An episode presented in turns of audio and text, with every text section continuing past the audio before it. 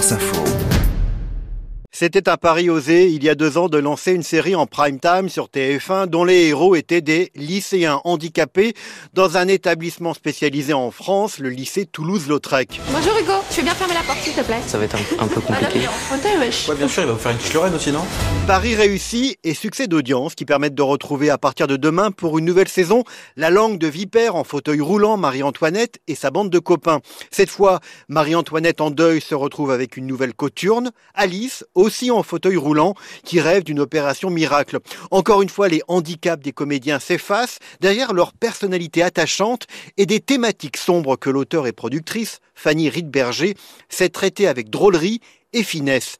Fanny Riedberger. Mon enjeu, c'était de continuer à traiter de vraies thématiques, de pas survoler, de pas se dire bon bah ça y est, on a réussi notre saison, on va traiter d'une bande d'adolescents, il y a des handicapés. Non, c'est de traiter de vraies thématiques à chaque fois, euh, la mort, le deuil, la souffrance physique, la drogue, une mère qui arrive pas à aimer sa fille à la hauteur de son amour parce qu'elle est handicapée, de continuer à rentrer dans des choses très profondes et, et vraies. Je comprends, oui. Et, et là, là, tu as mal, par exemple? Euh, oui, monsieur.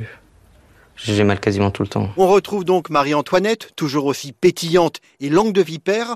Le rôle a changé la vie de son actrice, Nesmerade. J'ai pu découvrir un métier que j'adore, que je ne m'imaginais même pas faire.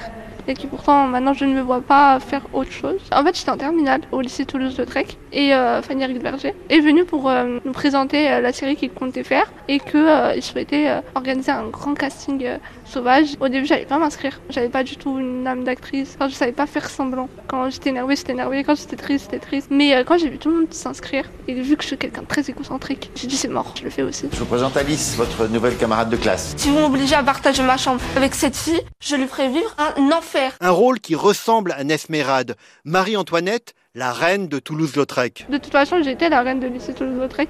Je connaissais tout, j'entendais tout, euh, je savais tout. Enfin, j'étais un peu la commère, enfin pas la commère, mais l'oreille, euh, celle qui a tous les secrets, celle qui connaît un peu de tout sur tout le monde.